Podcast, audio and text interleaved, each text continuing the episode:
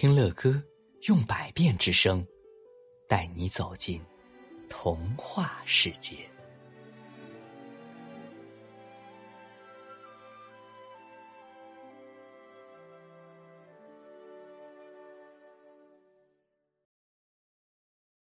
亲爱的宝贝们，你们知道格林童话的作者是谁吗？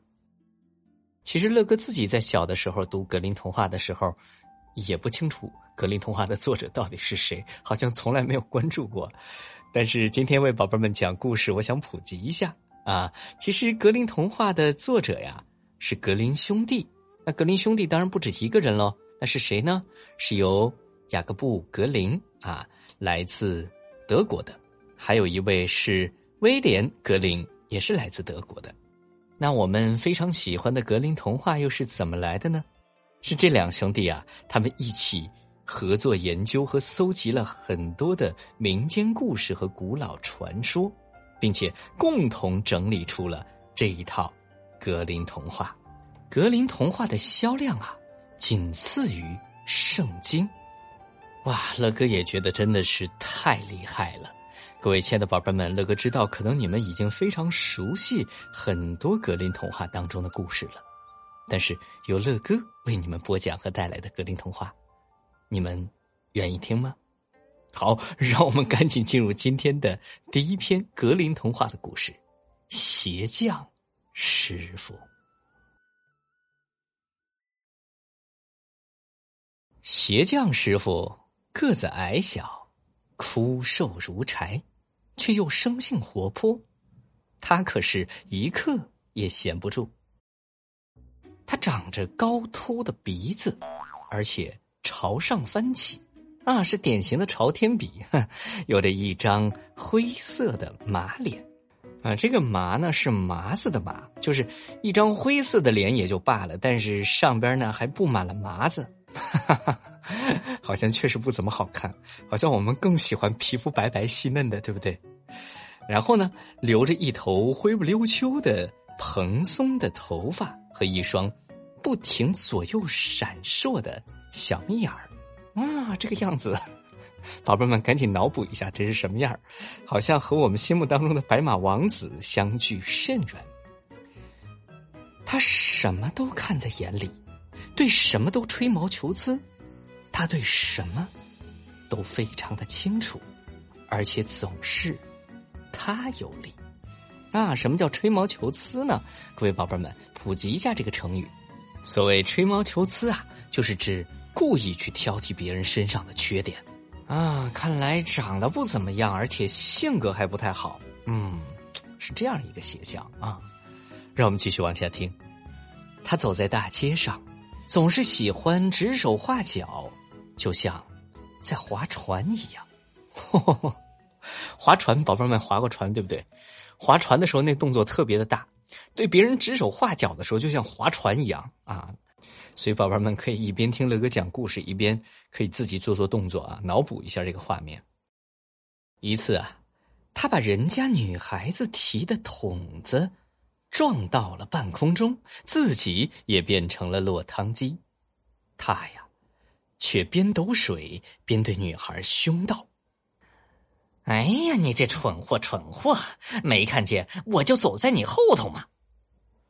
天哪，太不讲理了，是不是？他呀，是个有手艺的鞋匠，干活时拔起线来总是很用劲。站得离他不远的人准会挨拳头。没有哪个学生能在他那儿干上一个月，因为他对最好的手艺也要挑剔找茬儿。不是说缝的不齐，就是说一只鞋长了；呃，不是说一只鞋比另一只高，就是说皮子没锤够。慢着，他对学徒说：“让我告诉你，怎样把皮子锤软。”说着，他就操起根皮带，在学徒的背上狠狠的抽了几遍。哼。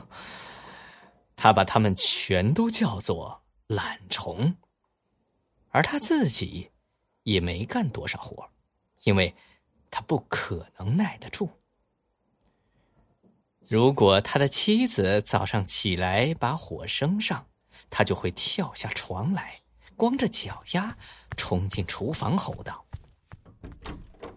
你要把我的屋子给烧了吗？啊，火这么大，嗨，哎，可以烤熟一整头牛的。”我说：“我说，你以为柴火不要钱吗？啊？”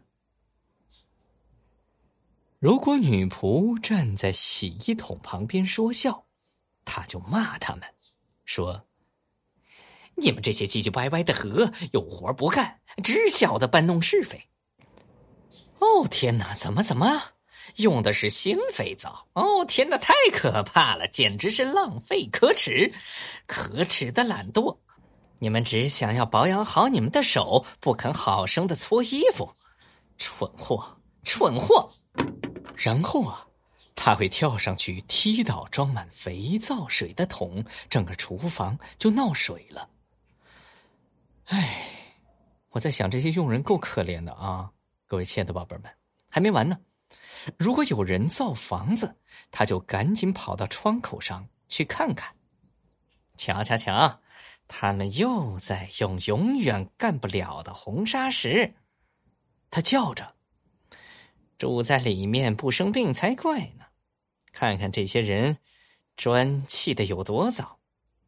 另外，这砂浆也一点不顶用啊！里面不能放沙，应该放硕石。硕石。哎，我说啊，等这房子倒下来砸着人头，到时候就有好戏看喽。他坐了下来，上了几针线。又跳了起来，解开围裙，叫道：“我要出去，劝劝他们，讲点良心。”他呀，碰到木匠们，这是什么呀？他喊道：“我说，你们没有按墨线去干活，你们想衡量会值吗？一会儿就会散架的。宝贝们，知道吗？什么是墨线？”啊，就是把一根线上边弄满了墨水，然后把它绷直，这样在地上就可以利用这一根绷直的线标记出一条非常直的线了。啊，乐哥不是木匠，给 你们讲这个感觉到好有成就感。好，我们继续往下听。他呀，从一个木匠手里夺过斧子，要给他做示范。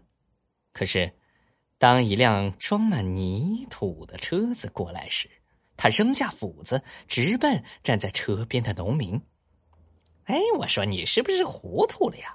他说：“谁会把小马套在这么重的车子上呢？”哎呦，可怜的小东西，不当场压死才怪呢！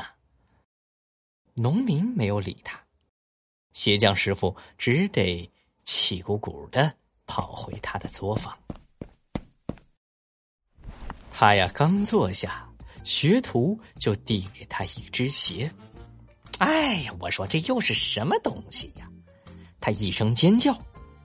我说，难道我没有教过你别把鞋底切的这么宽吗？谁愿意要这种鞋啊？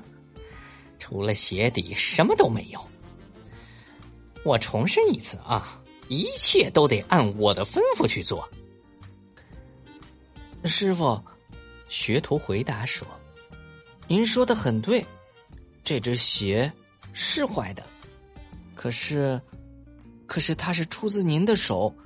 刚才，刚才您跳起来时把它碰到了桌子底下，我只是把它捡起来。就是天上的神仙说，您也不会相信的。唉，哼，所以可以看到这一位鞋匠吹毛求疵。到什么程度了啊？连自己缝的鞋，他也要去挑三拣四啊，说上徒弟一番啊！乐哥觉得有点受不了了，他应该受到惩罚，对不对？我们继续往下听。如果说刚才是写实，那么接下来要正式进入童话的部分了。一天晚上，鞋匠师傅梦见自己死了。正向天堂走去，到了天堂，他使劲的敲门。真奇怪，他自言自语的说：“他们的门上连个门环都没有，叫人敲的指关节都直痛啊！”使徒彼得打开了门，想看是谁这么急着要进来。哦，是你呀，鞋匠师傅。他说：“好吧，我让你进来，可是你得改掉你这个坏毛病，不要找天堂里任何东西的茬子，不然你会倒霉的。”用不着你警告我，鞋匠师傅说：“我知道好歹。你再说了，这儿的一切，谢天谢地都是完美的。这儿与尘世不同，无可挑剔。”于是啊，他踏了进去，在广阔的天堂里四处游荡。他环顾四周，左瞧瞧，右瞅瞅。还时不时的摇摇头，口里嘀里咕噜的说着什么。就在这个时候啊，他瞧见了两个天使抬了一个木梁。他们不是竖着抬木梁，而是横着扛着。哎呀，世界上没有见过这么蠢的事情，鞋匠师傅想。可他并没有说什么，表面上露出了满意的模样。反正结果都是一样，不管他们是横着拿还是竖着拿，只要他们觉得合适就行了。不过话又说回来了，我的确没看见他们撞倒什么东西。不一会儿啊，他又看见两个天使用水桶从井里打水，不过他也注意到那个桶啊是漏的。水呢，从四面八方流了出来。原来他们是正在给大地浇灌雨水。哼，得了吧！他突然喊道。但幸亏，他改了口，没有骂出来。心想：或许这只是好玩吧。但如果是为了消遣，那天堂里什么也不必做，只是闲逛。他继续往前走，看到一辆深陷在泥里的推车，呵呵难怪他对站在旁边的人说：“谁会这样装东西？你在上边放了什么呀？”良好的愿望，那个人说：“我没办法把他们拉到正道上，但是幸亏我还是把车拉了上来，在这个地方。”他们不会叫我陷落的。果然来了个天使，在他车前套了两匹马。啊，那就对了，鞋匠师傅想，但是两匹马还不够，至少要四匹马才能够把车拉出来。这个时候啊，另一个天使又牵着两匹马过来了，可是。他并没有把马套在前头，而是套在了车的后边。这一下啊，鞋匠师傅再也忍不住了：“蠢货，蠢货！”他大发雷霆：“瞧你们干了什么事儿啊！自从开天辟地以来，有谁见过那样拉车子的啊？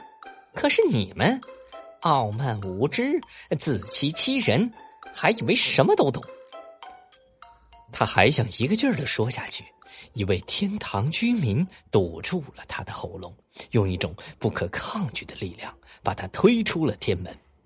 在天门下，鞋匠师傅回过头朝那辆车望去，他看见他被四匹长着翅膀的马拉了下来。就在这时，鞋匠师傅醒了。哎呀！天堂和人间就是不一样啊！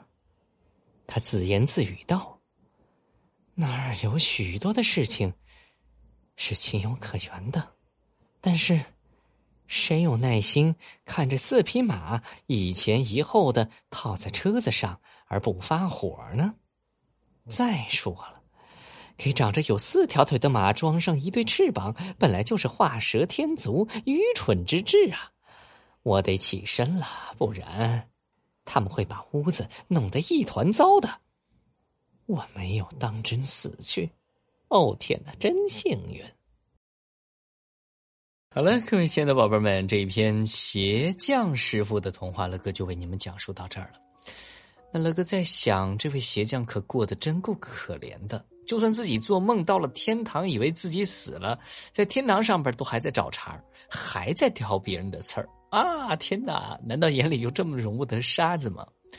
其实乐哥也想到了一个反面例子啊，就是说，在我们中国呀，有这样一句话说。江河湖海之所以大啊，之所以如此之大，是因为它们能容得下万物，尤其是大海。其实喜欢在海边玩的宝贝们肯定知道，我们只能在海边玩一玩，对不对？深海是不能去的。那如果要去深海的话，一定要坐船啊。呃，我们知道，在深海的海底实际上是有非常多的万千世界的。应该来说。海洋的面积是陆地的多少倍啊？这里乐哥也给大家普及一下，海洋的面积是陆地的二点七倍，也就是说比我们陆地还要大得多得多。所以在它下边生活的这种各种动物也好，植物也好，各种残渣也好啊，各种各样的微生物也好，真的是太多太多了。所以我们要向大海学习。大海为什么大呀？因为它懂得包罗万象。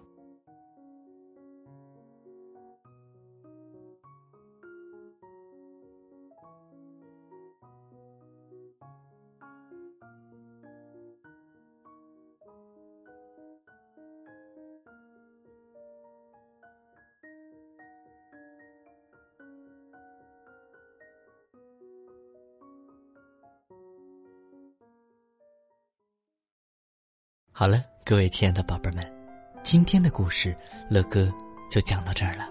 如果你喜欢听乐哥讲故事，那就赶紧订阅这张专辑吧。